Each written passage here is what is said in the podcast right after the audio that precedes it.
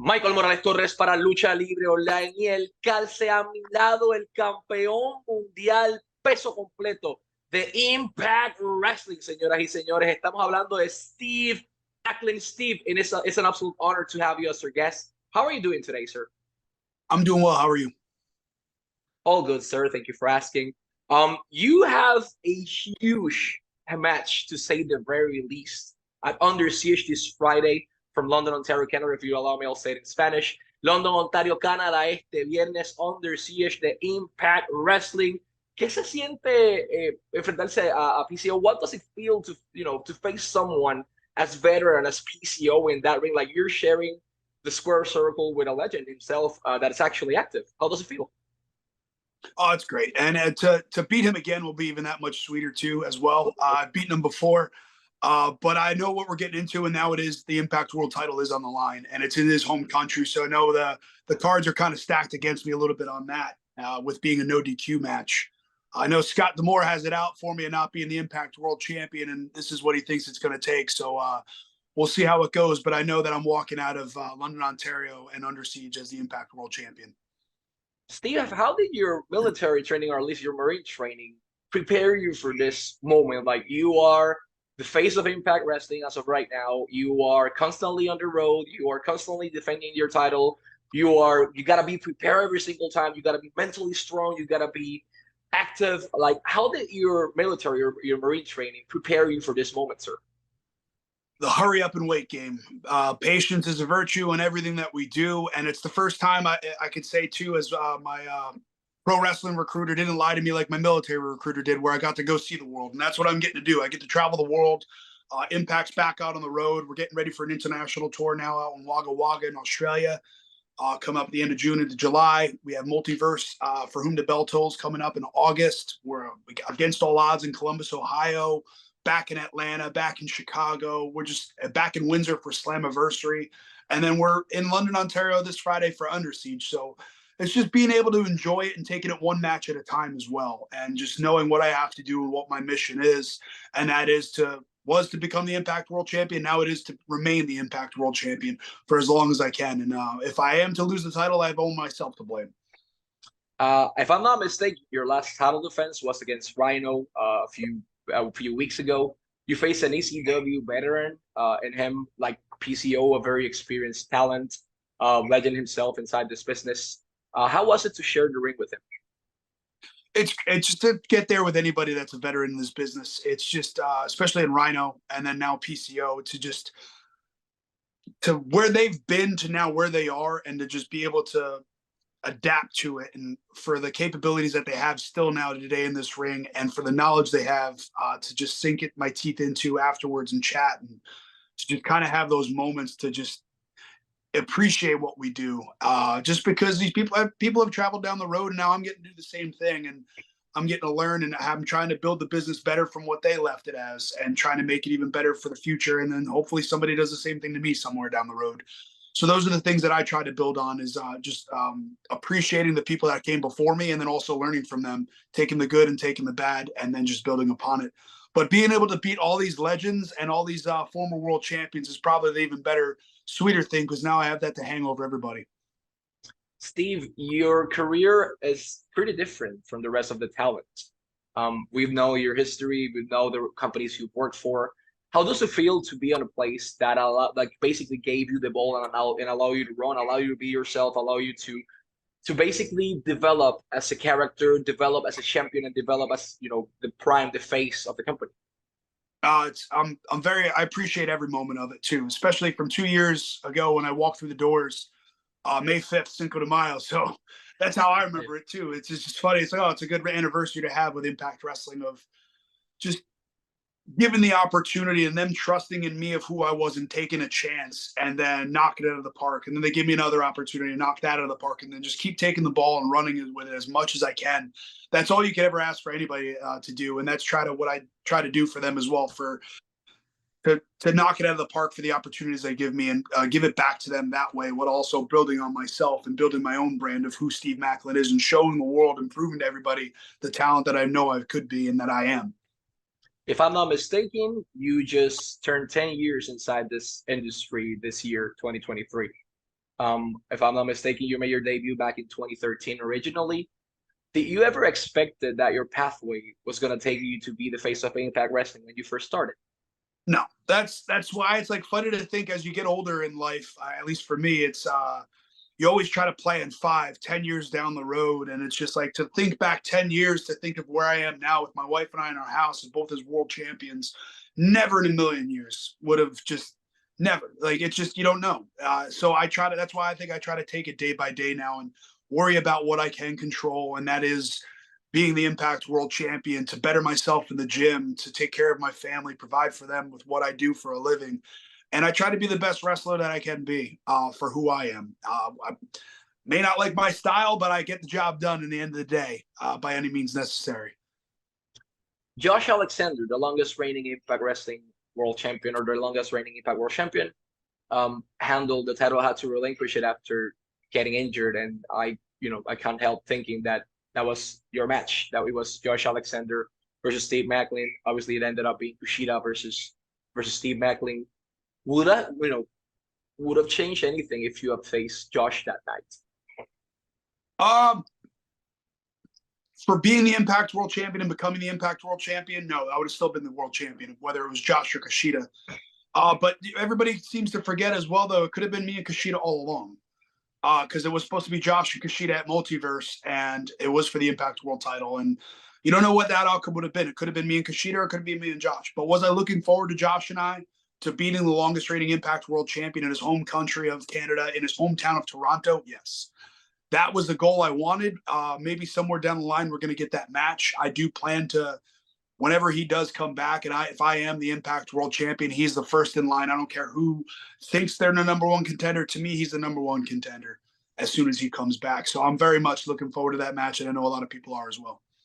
What are your thoughts on Kushida as an opponent? Like that match, uh, Rebellion was tough, uh, to say the very least. In terms of it was hard, it was strong style. Like the, you know, everything was effective from both parts. You know, all your moves were directed to finishing the match. It's like you were not developing a strategy or anything. Like you just wanted to win the match. You both wanted to win the title. You just you know wanted to be effective.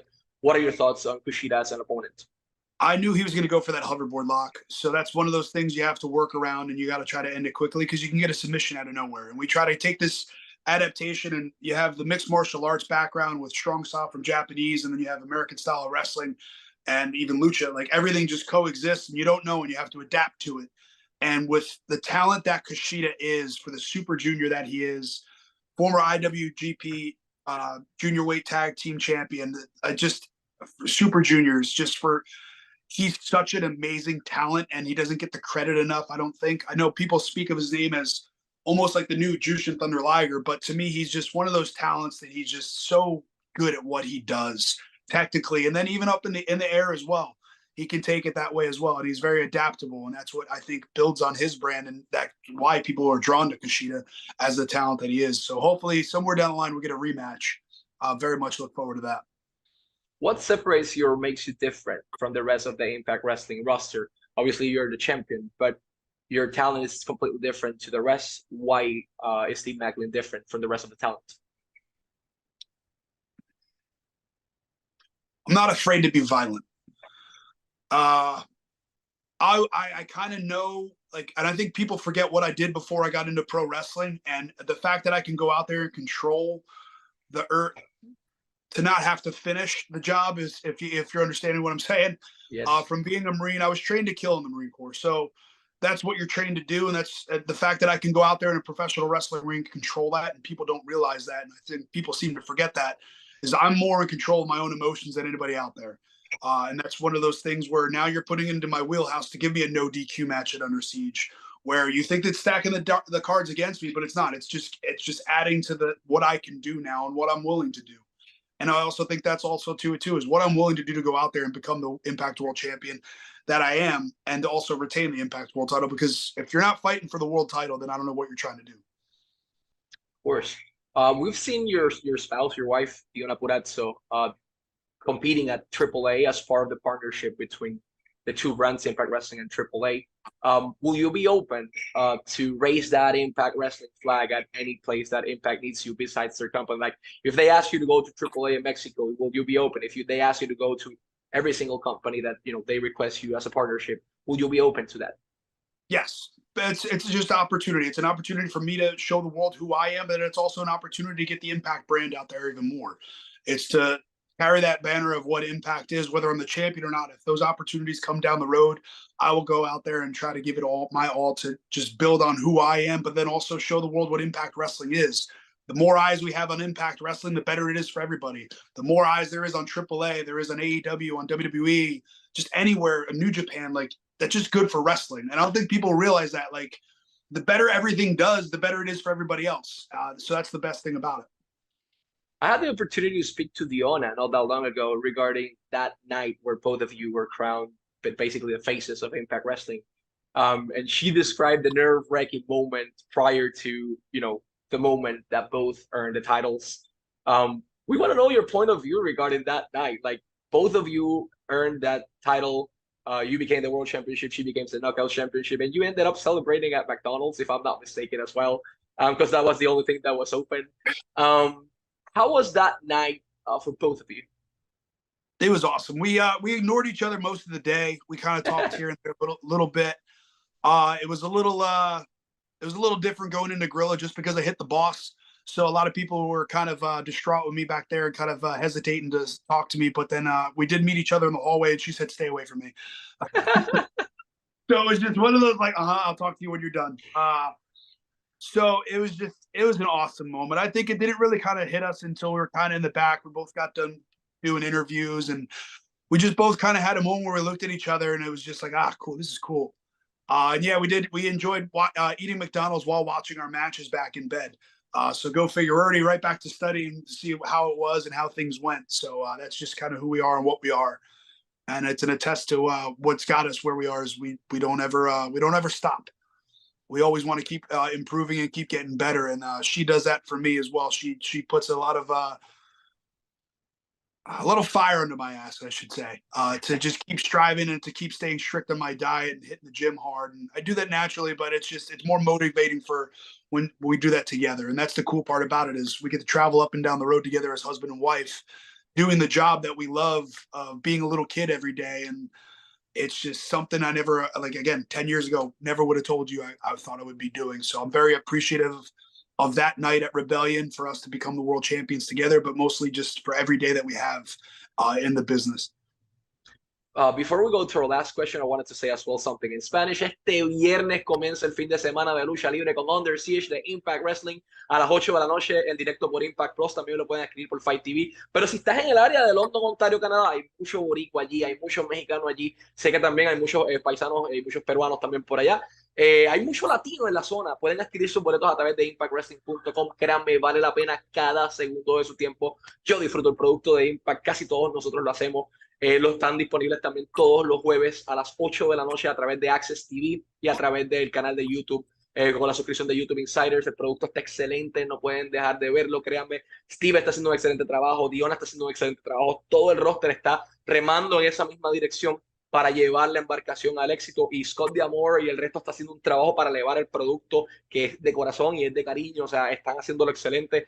Denle la oportunidad al producto este viernes 8 de la noche, Under Siege, disponible si vas a estar por el área, impactwrestling.com para boletos y Impact si estás desde tu casa, sale económico verlo, créanme, vale la pena cada segundo. Y 8 de la noche este jueves eh, a través de Access TV, a través de, de los Impact Insiders, de la suscripción del canal de YouTube, lo pueden disfrutar eh, eShopImpact.com para toda la mercancía. Sir, it's been an absolute honor to have you back here at Lucha Libre Online. We thank you for your time, Ross as well, uh, for making this possible.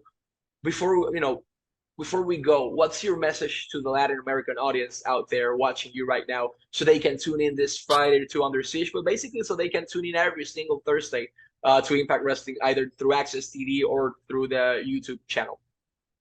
Impact Wrestling is the pro wrestling company to watch. Whatever it is that you want to watch, it's Impact Wrestling has it. And then mostly you have myself and PCO in a no DQ match for the Impact World title, which to me is the biggest world title in the world. Uh, so things are going to get a little crazy up in London, Ontario uh, with the uh, perfect creation that is PCO and the Frankenstein versus um, the Merc of Mayhem, myself, Steve Maclin. Uh, we'll be tagging Bag of Mayhem for all at the end of the day, and it's going to be a great birthday for me on the 26th and uh, Under Siege, which I'm looking forward to very much up in Ontario. Uh, check us out, uh, Impact on Thursday nights, AXS TV. I heard a little bit of plugs in there from you, uh, little bits of uh, Paquito in there of uh, some of the stuff I understood.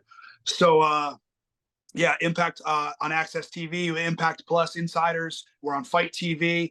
Uh, check us out if you want to follow me at Steve Maclin on Instagram and Twitter. We have Shop Impact Store uh, in Impact deals as well. We have our uh, series two of Wrestle Buddies coming out of myself, Trinity, and Frankie Kazarian, and then also uh, Pro Wrestling T Steve Maclin Store. Perfect. And let's wrap this up en español. Steve Maclin este viernes contra PCO. Lucha sin descalificación. Under Siege. 8 de la noche. Fight TV a través de Impact Plus. No se lo pueden perder por nada del mundo. Steve Macklin, el campeón mundial de Impact Wrestling. Y Michael Morales Torres para Lucha Libre Online y el Calce. Porque en español nadie lo hace mejor.